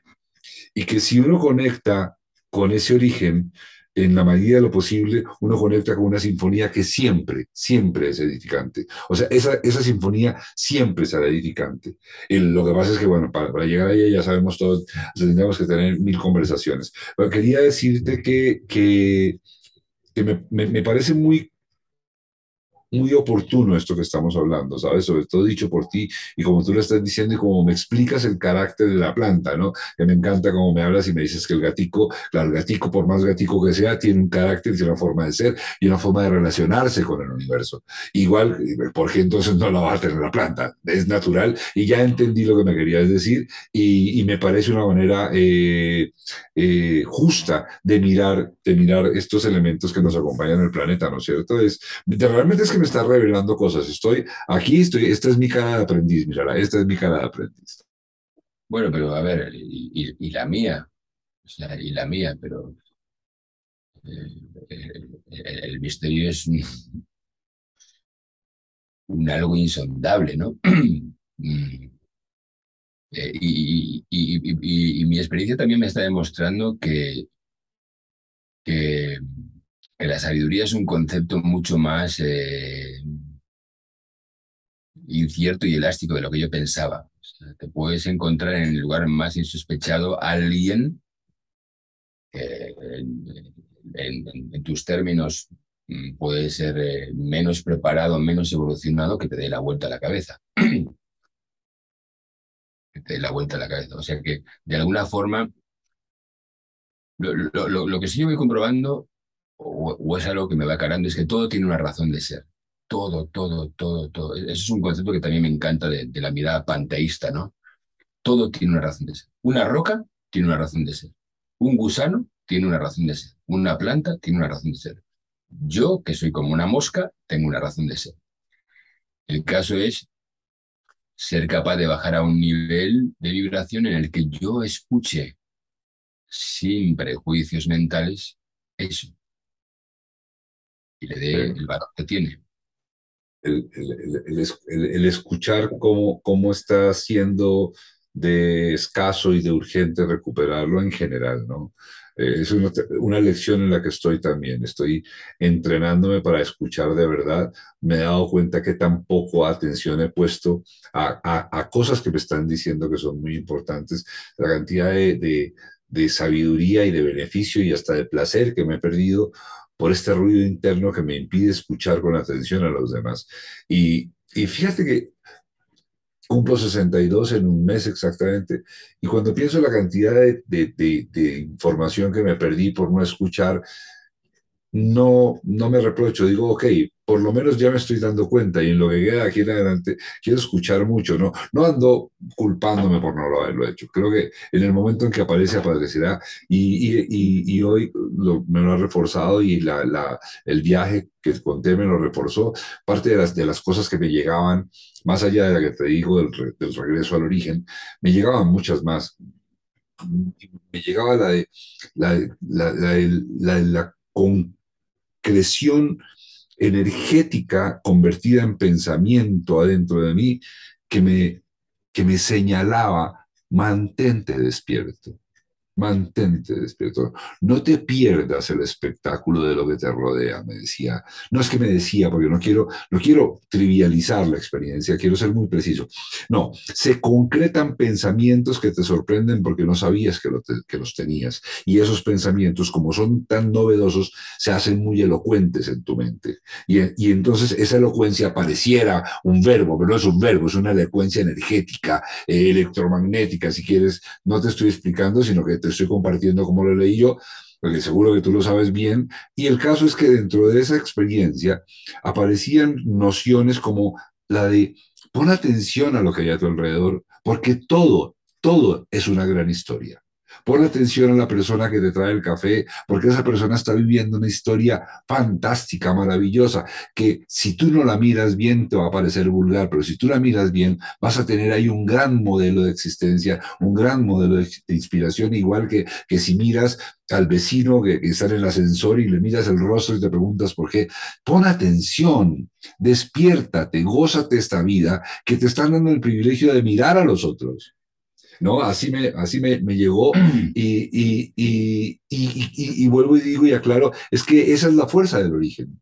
Esa es la fuerza pura en la que no, no eres nada, no, no, no te llamas Pedro, no te llamas Mauricio, e, e, e, eres una, un, un, núcleo energético conectado con otras cantidades en donde el nombre y el apellido desaparecen para aparecer realmente una conexión que te digo del, del, tiempo este que estoy medio despertándome acá, cuando logro enfocar lo que es de vez en cuando y digo, qué maravilla que todo el día fuera como este momentico, en el que me estoy dando cuenta de todo.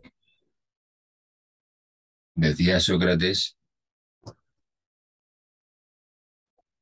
padre de la civilización occidental, dicen, yo milito en el bando de los, eh,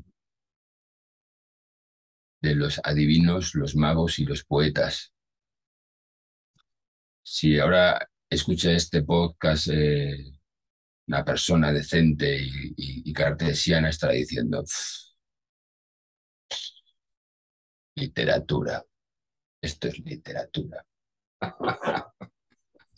Em, lo que tú acabas de decir es una afirmación muy grande, muy grande. Todo es atención, todo es atención.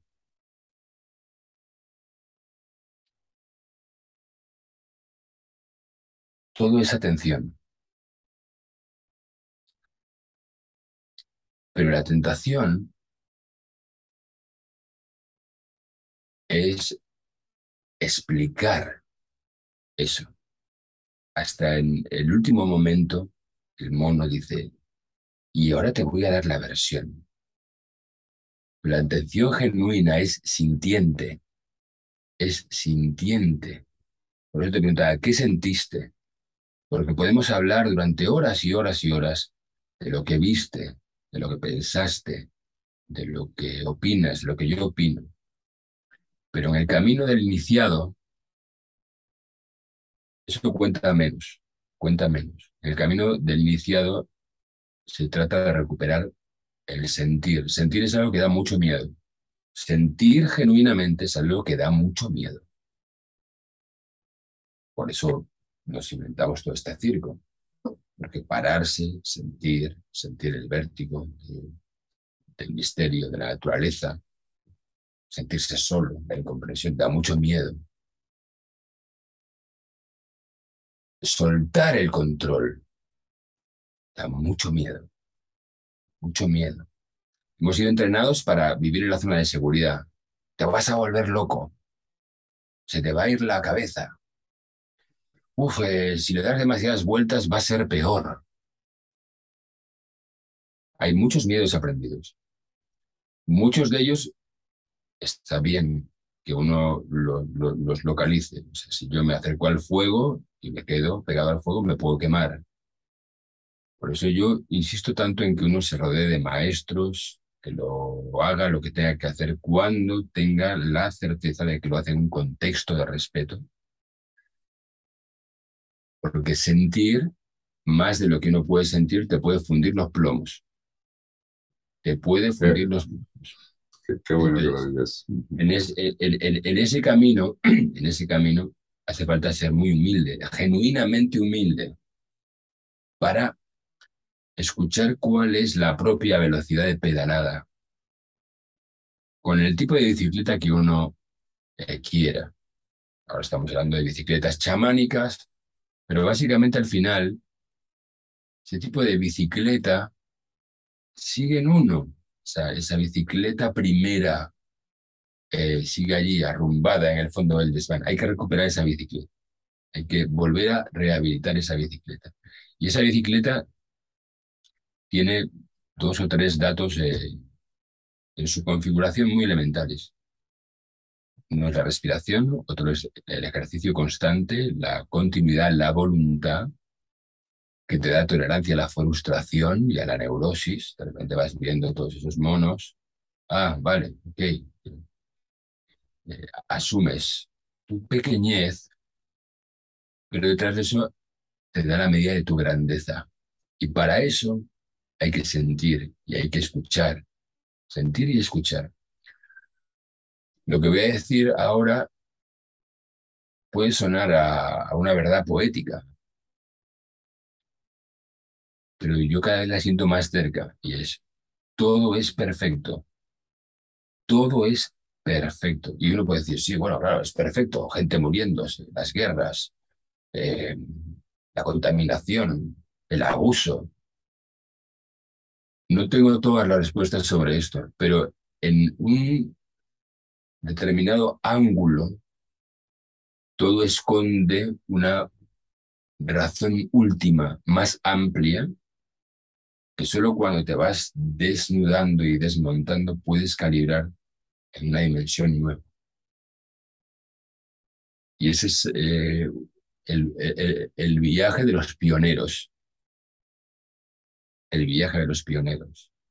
Aquel que decía, ¡guau! Vamos hacia lugares ignotos. Veremos animales monstruosos. No, no, lo que les subieron fue el mundo, un mundo que seguía ahí y que, ni siquiera descubrieron. Vieron ellos por primera vez, pero que estaba ahí desde antes. Y ocasiones muchísimo más hermoso que el que conocían. Pero primero hay que limpiarse de la mirada del patrón de los antecedentes para poder llegar a la selva virgen y decir, wow, esto estaba aquí siempre y no lo he descubierto yo, esto estaba antes y seguirá después, a pesar de todo. Pero el, viaje, el viaje al origen del que hemos venido hablando involuntariamente, ¿no? Sé que fue no es una decisión concreta nuestra, terminamos allí, termina coincidiendo además con con lo que te conté, que es el, el marco de, de, este ejercicio de ser o no ser. Y, y acabo de pensar, cuando, cuando una persona decide y tiene el valor, porque yo afirmo que para, para hacer ese viaje al interior hay que tener sobre todo valor, valor, coraje, decisión de, de una decisión concreta de ser. Y, muy importante, estar harto también harto, digo, estoy harto ya de ser un esclavo. Estar harto es, un valor muy bueno. Estar harto, es decir, reconocerse, estoy harto. Y tú dices, bueno, pues voy a, voy a caminar, voy a caminar, voy a caminar fuera de este lugar que me tiene harto. Estoy harto de mí mismo, estoy harto del mundo en el que vivo, no, algo de eso. Solo cuando uno es consciente de que está harto, es un esclavo, a lo mejor tiene el coraje para decir, pues, voy a ir hacia otro lugar, a ver qué, a ver qué hay, a ver qué me encuentro. Te voy a regalar un rengloncito, un rengloncito de lo que pasó, un rengloncito y, luego quiero que, que, tú me, me, digas cómo vamos a cerrar esta conversación que yo no quiero cerrar. eh, un rengloncito es, dentro de todo lo que me pasó, hubo un momento en que le pedí al médico que me, que me dejara grabar algo que no quería olvidar y lo que grabé, eh, voy a llevar al núcleo, le, le, mandé un mensaje a mi hijo Fernando y el mensaje se lo digo con una fuerza sublime, o sea, está grabado por fortuna, por fortuna lo grabé, se lo digo con una fuerza sublime que a mí mismo me conmueve oírlo, porque es una fuerza que no tengo a mi, a mí, a mi disposición todo el tiempo en mi vida consciente todavía. Y, y le, le digo a mi hijo Fernando con las entrañas, le digo, hijo, se me acaba de reconfirmar y aclarar la imagen. El sentido de la vida es la libertad. Pucha, Pedro, tú no sabes eso cómo me salió. Y tú me lo acabas de decir otra vez, porque sin duda me lo acabas de decir, o sea, me, lo dices y yo hago la recomposición retroactiva. Pues claro, es que cuando decidimos caminar hacia allá es porque sentimos que la libertad se nos está haciendo escasa o borrosa y hay que recontactar con lo que yo creo hoy en día es el único sentido de la vida la libertad. ¿Tú qué piensas? la libertad es, es, un concepto tan manipulado. Eh, una de las cosas terribles desde, desde, desde el tiempo de la posverdad es que las palabras eh, ya, ya, no es que hayan sido machacadas, sino que eh, cualquiera la usa para, para afirmar justo lo contrario de lo que la palabra se supone que vale. ¿no? Pero mira, hay una palabra que, que, que, etimológicamente me descubrió Tatiana, que es la del pecado. cuando me dijo cuál era la, la, la, la raíz, eh, o sea, pecado es eh, desviar el tiro. Errar el blanco, errar el blanco. Errar el blanco, ¿no? Tienes una diana, pecado no es algo que tenga que ver con la moral en su raíz original, sino con la falta de atención. Si uno empieza a poner atención, se da cuenta de que todos somos unos esclavos, que nos comportamos como moscas y que además nos creemos que somos el centro del universo. O sea, es una cosa tan, tan, tan, tan, tan, absurda y tan tonta que dice, la mosca no hay. No, y yo le voy a decir al mundo lo que es verdad. Claro, hace falta estar harto para, para, para darse cuenta de que nos, hemos contado y nos han contado una milonga eh, en nombre de la seguridad que nos tiene presos, prisioneros. Pero la libertad es un concepto infernal, eh, porque, porque te obliga a dejar atrás en ocasiones todo tu sistema de creencias para volver a mirar desde cero. Y eso da mucho miedo, da muchísimo miedo. No sé si ya, no sé si, si, si, no sé si, si, si de común eh, acuerdo esto que sentí, pero cuando empecé a desglosar en, en, ese momento el estado de la libertad, que estoy contigo, la libertad y el amor se han prostituido en de almanaque que los volvieron papilla.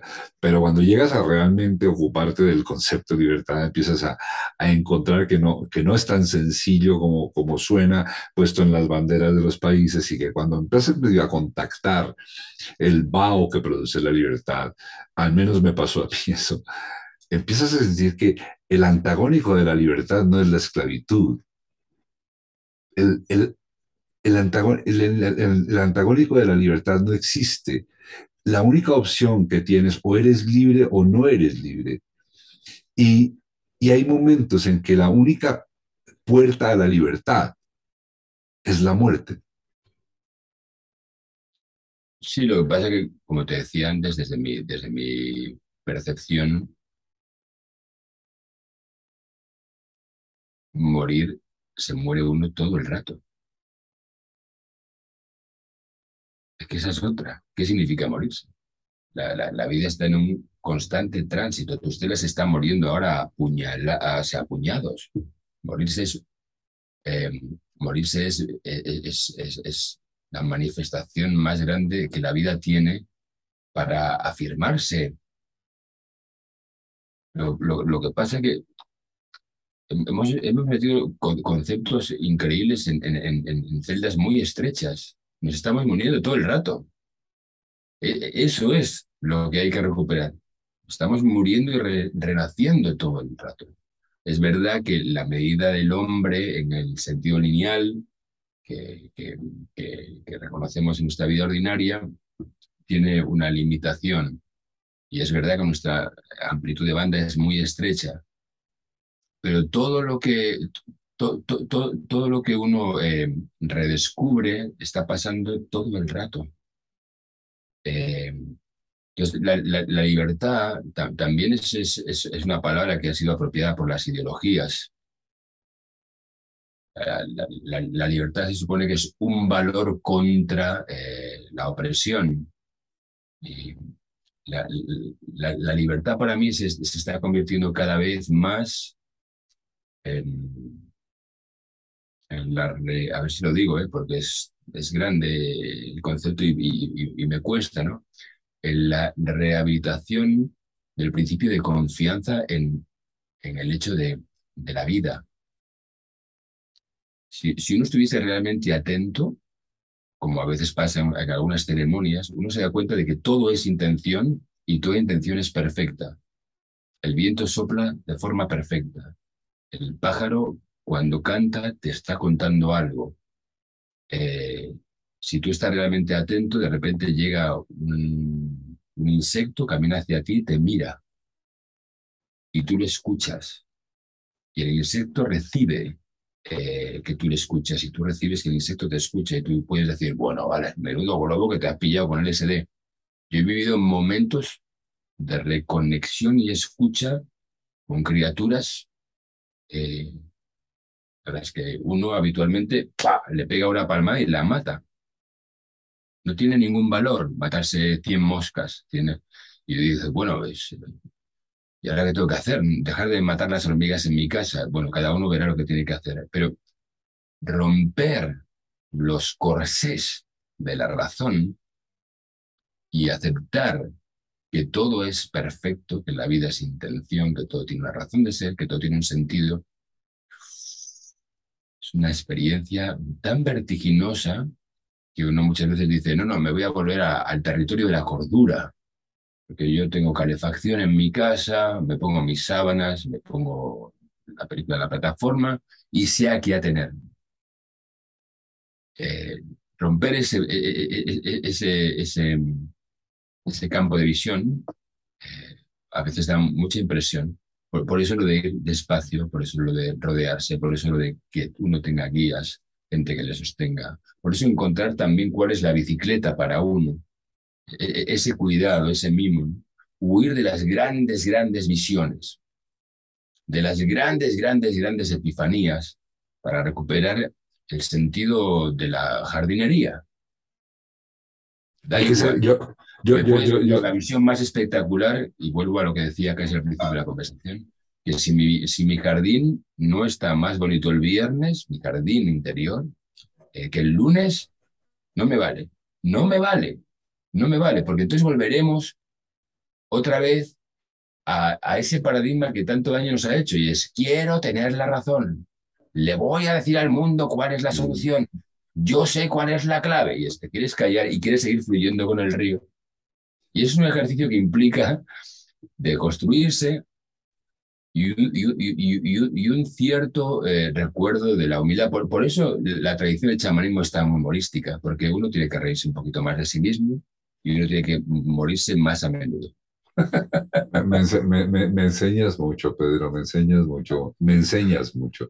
Mira, eh, esta conversación se tiene que terminar en algún momento, o sea, ya sea porque el computador se funda, porque se me acaba el crédito en Zoom, porque uno de los dos tenga que salir porque hay un incendio. Entonces te voy a proponer que la cerremos y te voy a pedir que la cerremos con que me digas, con todo el material que obtuviste en México, ¿qué va a pasar? Cuando yo, cuando yo me encuentre con tu material, no porque vaya a tu casa, sino porque me lo encuentre bueno en una película, o en un libro, o en una serie, ¿con qué me voy a encontrar y eso cuándo va a pasar? Pues eh, ahí se, va a, hacer elocuente quiénes son mis verdaderos amigos, porque me van a cerrar muchas puertas y entonces necesitaré gente que me quiera para, para poder dormir en una cama caliente. Aquí, tienes casa, aquí tienes casa. Ya lo verás, ya lo verás en su momento. Eh, es un mensaje en una botella. Es un mensaje en una botella. Eh, mm, creo que es una versión del viaje de Ulises. Creo que es una versión del viaje de Ulises que es eh, una road movie que a veces parece fantástica, a veces muy real, que tiene única, una única intención, que es volver a casa. Volver a casa, oye, eh, ahora te entiendo. Si me hubieras dicho esto hace 15 días no te habría entendido, te lo confieso así de, emocionante. no, no, no, no, no, me gusta convertir partidos en nada de lo que pienso, o sea, no me gusta, que, no me gusta volverme como un, un, un, profeta de cada cosa que me agrada, me parece una, una, forma tonta de vivir, entonces me cuido mucho de, de, de, cómo hablo del tema, pero sí debo decirte que, que es gracias a, a, a, esa experiencia que esta conversación contigo me ha resultado tan, tan nutriente, me ha resultado tan nutriente. Para mí ha sido un viaje privilegiado y profundo. Una conversación como la que acabamos de tener con una persona, ya no estoy hablando del actor, sino de la persona. Del tamaño y la dimensión de Pedro Alonso es un regalo. Hago votos porque a todos los que hayan llegado hasta aquí les haya pasado lo mismo o más. Porque lo que sí no tengo duda es que lo que nos ha dicho Pedro Alonso es importante. Chao, chao. Antes de despedirnos del todo, nos interesa que sepas cuál es el equipo que trabaja en este podcast. En la presentación y dirección está Mauricio Navastalero. En la producción de audio y locución, Germán Daniel León. Producción general, Nicole Prada Leighton. Diseño de logo, Germán Daniel León III. Diseño gráfico, Julián Girales. Social media, Daniel Cetina. Community Manager, Mayra Montaña. Postproducción, Ana Moreno y Juan Pablo Vargas. Coordinación de postproducción, Angie Barros Martínez. Gestión digital en YouTube, Fernando Navas Civic. Música por el maestro Camilo Correal. Este es un contenido de Valencia Producciones. Si te gustó este podcast, danos like y suscríbete. Así te enterarás de los siguientes episodios. Y si no te gustó, mándaselo a tus enemigos. Igual nos sirve que nos escuchen. Muchas gracias. Chao. Este podcast se puede ver también en YouTube.